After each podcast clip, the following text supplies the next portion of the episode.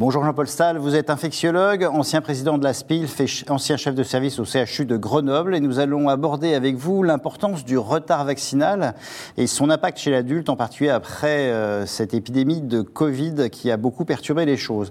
Donc quel est le risque infectieux chez les adultes immunodéprimés ou comorbides comme le diabète, l'asthme ou la BPCO ou même les cardiopathies chroniques? Ah ben le, risque, le risque actuel avec ce décalage finalement de la vaccination, il est important parce que ce sont des sujets fragiles euh, et qu'il faut impérativement protéger contre de multiples risques en plus. Ce n'est pas juste un vaccin qu'il faudrait leur faire, mais c'est plusieurs vaccins euh, qu'il faudrait leur faire. Alors pour en citer que quelques-uns, on peut commencer par la grippe, par exemple. Alors cette année, la, vaccination grippale a eu du succès, euh, probablement boosté par la Covid et une espèce d'assimilation entre les deux. Mais autrement, le, vaccin antipneumococcique, par exemple, chez les personnes à risque, est, fondamental. Le vaccin contre la coqueluche est tout aussi, euh, tout aussi fondamental. Euh, et puis les, rappels. Des, vaccins, des vaccins antérieurs. tout ça, c'est un, un, vrai problème, d'autant que ce sont vraiment des personnes fragiles et qui répondent beaucoup moins bien euh, au vaccin pour la plupart d'entre eux. Euh, donc il faut être extrêmement attentif à la régularité euh, de l'immunisation. Et alors, quelles sont, juste pour mémoire, les, recommandations vaccinales chez les immunodéprimés et les comorbides? Qu'est-ce qui est recommandé? Alors, pour, le, pour, les, pour la Covid, pour le, le, vaccin de la Covid, c'est trois injections au lieu de deux pour les, euh, les, les, autres, les autres personnes. Et puis, euh, pour les, la protection vis-à-vis d'autres pathologies, c'est le pneumocoque, euh, bien évidemment. c'est la coqueluche qui est, qui est recommandée. c'est le la vaccin grippal bien entendu, ils font partie des, des indications, des indications à risque.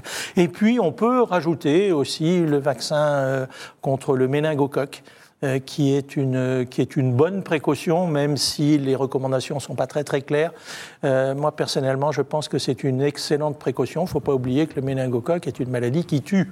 Alors, vous avez rappelé avec... Euh, justesse que cette année, euh, tous les gens qui étaient vaccinés contre la grippe se sont vaccinés contre la grippe, mais par contre, avec les mesures de, distanciation, on a parlé d'année blanche euh, pour la grippe. Il n'y a pas eu de grippe chez les autres personnes, donc ça veut dire que l'ensemble de la population n'a pas eu cette petite, ce petit rappel qu'elle avait chaque année en étant exposée au virus naturel. Donc, est-ce qu'il y a un risque de dette immunologique pour la grippe, bien sûr, mais aussi pour d'autres infections chroniques? Alors il y, a un réel, il y, a un réel, risque de rebond.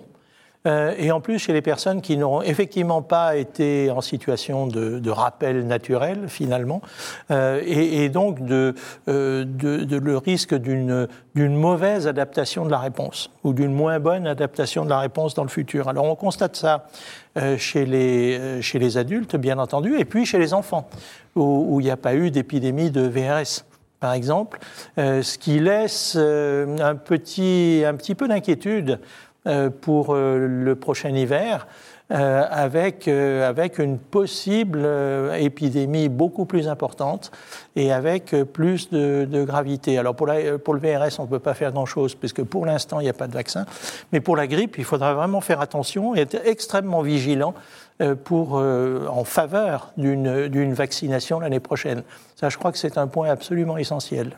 Et donc le, le message pour euh, les cliniciens qui sont confrontés à la vaccination mais n'en font pas leur activité principale La vaccination, et j'espère que l'épidémie de la Covid aura eu cet effet positif, j'espère que ça aura mis en avant l'intérêt fondamental d'une vaccination.